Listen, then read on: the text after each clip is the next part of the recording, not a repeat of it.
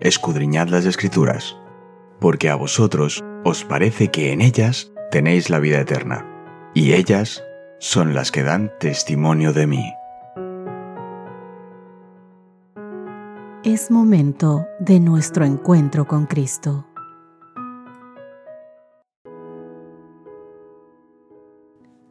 Hola, hola, ¿qué tal queridos amigos? Bienvenidos sean todos ustedes a nuestro encuentro diario del estudio de la Biblia. Hoy quiero darte la más grande de las bienvenidas para el estudio de esta semana con el título El poder del Jesús exaltado. Nuestro texto base para esta semana lo encontramos en Efesios capítulo 1 versos 19 y 20. La palabra del Señor nos dice, mediante el Espíritu Santo, los creyentes pueden conocer la incomparable grandeza de su poder hacia los que creemos, según las acciones de su potencia. Ese poder Dios lo ejerció en Cristo cuando lo resucitó de los muertos y lo sentó a su diestra en los cielos. Efesios capítulo 1 versos 19 y 20. Queridos amigos, los seres humanos al parecer siempre buscan más y más poder. El fabricante de automóviles Devil Motors, por ejemplo, mostró el prototipo de su Devil 16, un vehículo con un motor de 16 cilindros y 12,3 litros que produce más de 5.000 caballos de fuerza. Oh, si eso no fuera suficiente, te invitamos a considerar el semi-remolque Peterbilt, que ostenta tres motores a reacción. Pratt y Whitney J34-38 con 36.000 caballos de fuerza. Este camión recorre 400 metros en 6,5 segundos y habitualmente alcanza los 600 kilómetros por hora antes de despegar sus dos paracaídas. En contraste, Pablo ora para que los creyentes de Éfeso, bajo la tentación de admirar los diversos poderes y deidades de su cultura, experimenten mediante el Espíritu Santo la inmensidad del poder que Dios pone a su disposición en Cristo. Este poder divino, queridos amigos, no se mide en caballos de fuerza ni en magia, sino que se verifica en cuanto a eventos de la historia de la salvación que transforman el cosmos. Primero, la resurrección de Jesús.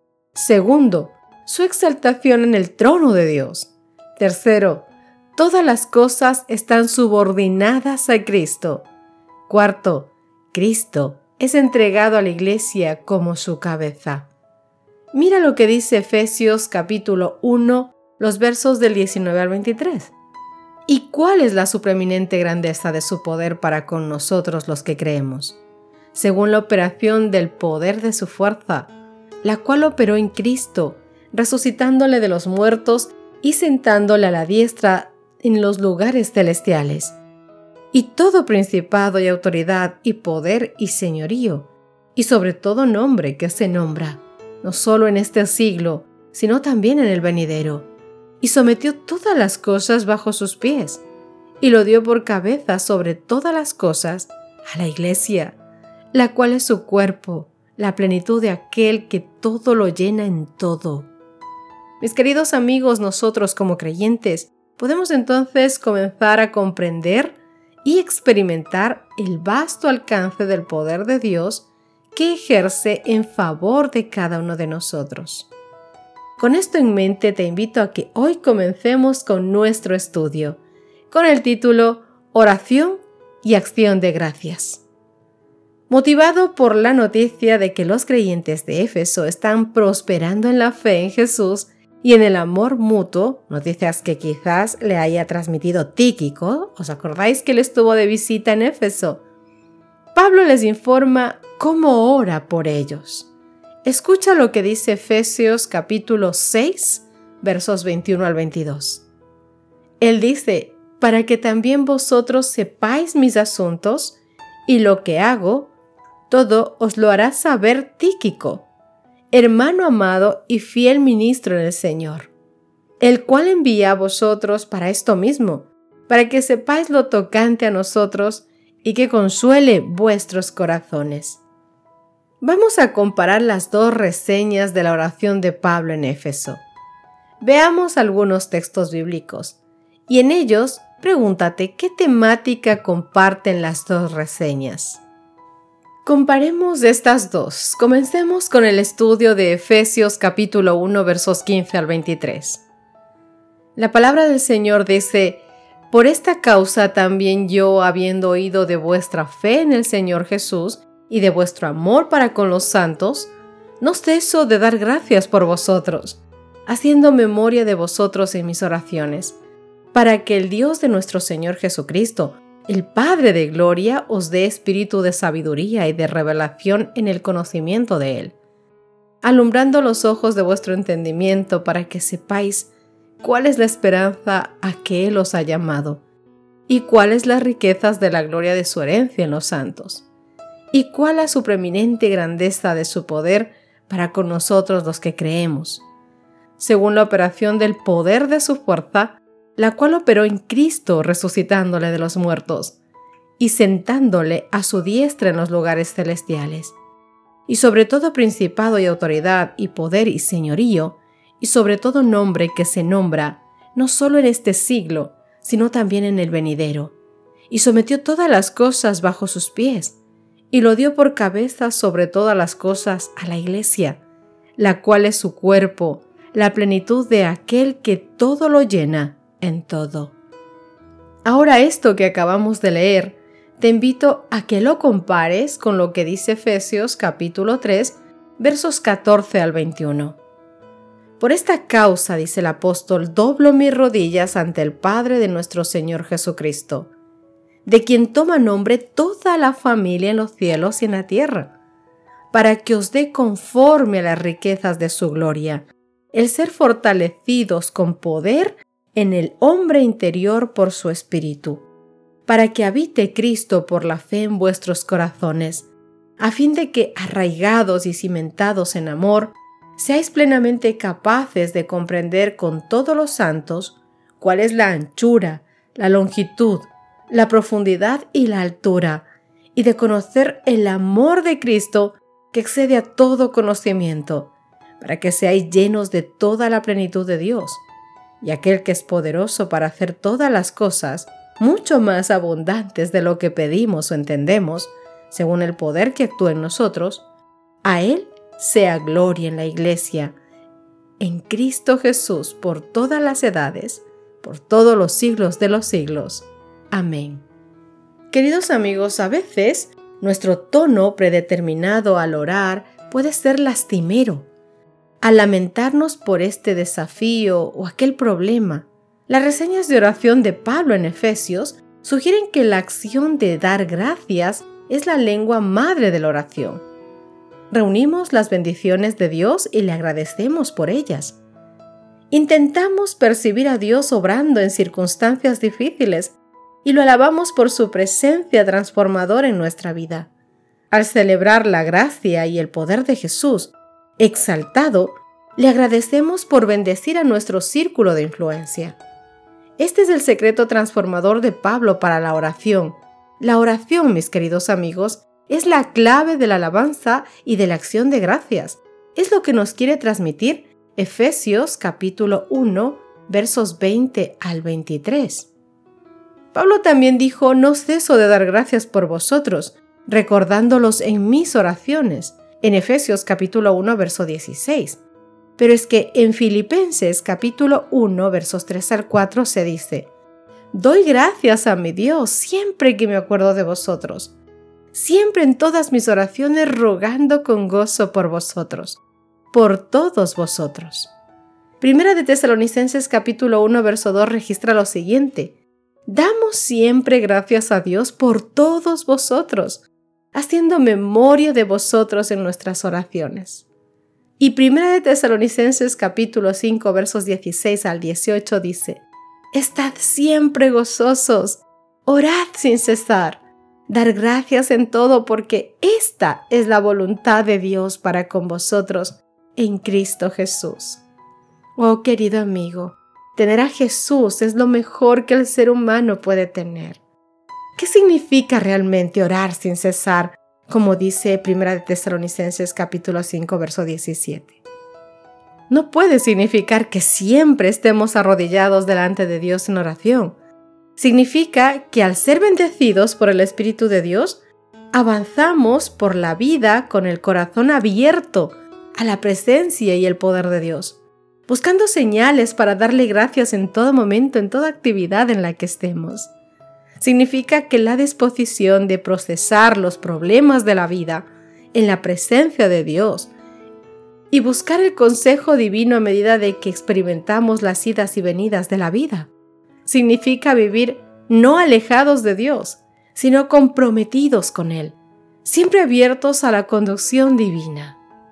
Queridos amigos, con demasiada frecuencia vemos la oración como una sutileza, un complemento del discipulado para valernos de él cuando sea conveniente. Pablo ilustra un concepto diferente.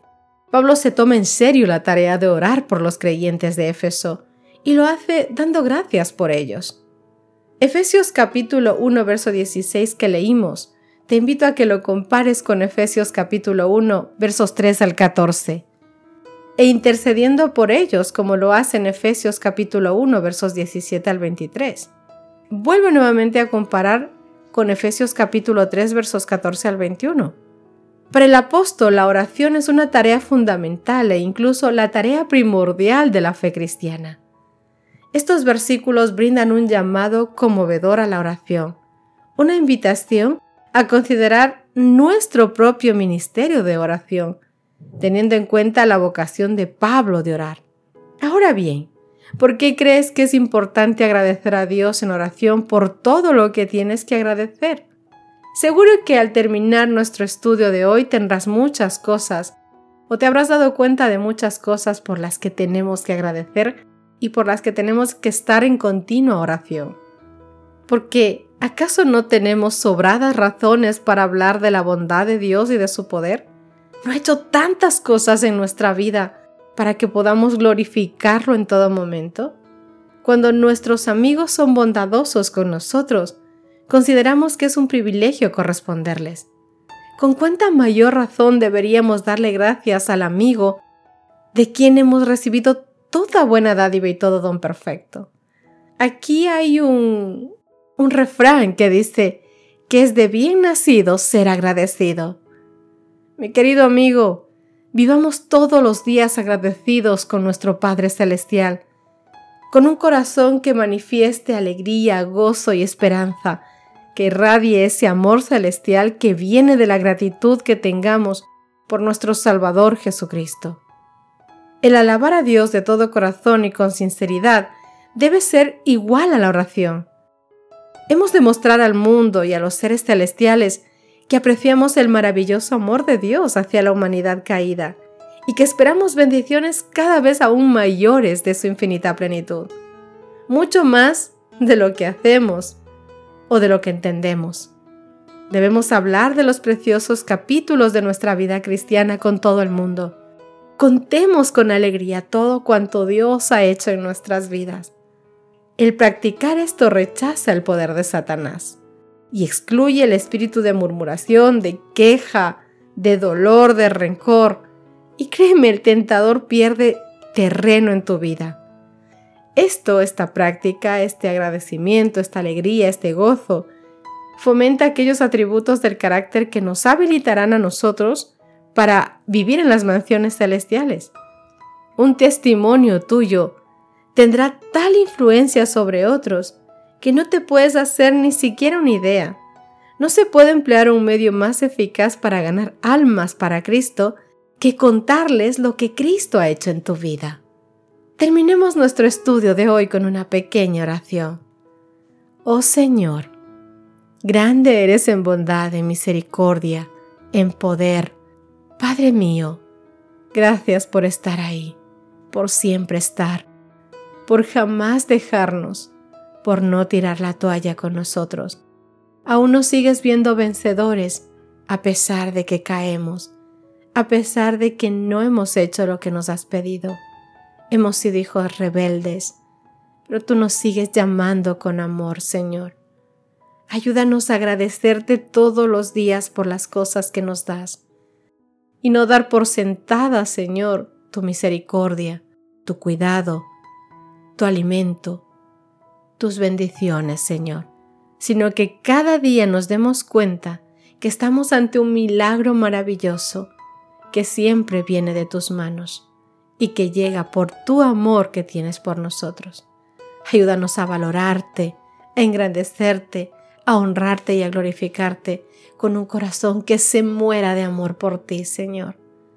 Te rogamos esto porque lo necesitamos y lo hacemos en el dulce nombre de nuestro Señor Jesucristo. Amén y amén. Mis queridos amigos, Dios os bendiga. Os invito a que nos encontremos mañana para continuar con nuestro estudio. Dios te guarde.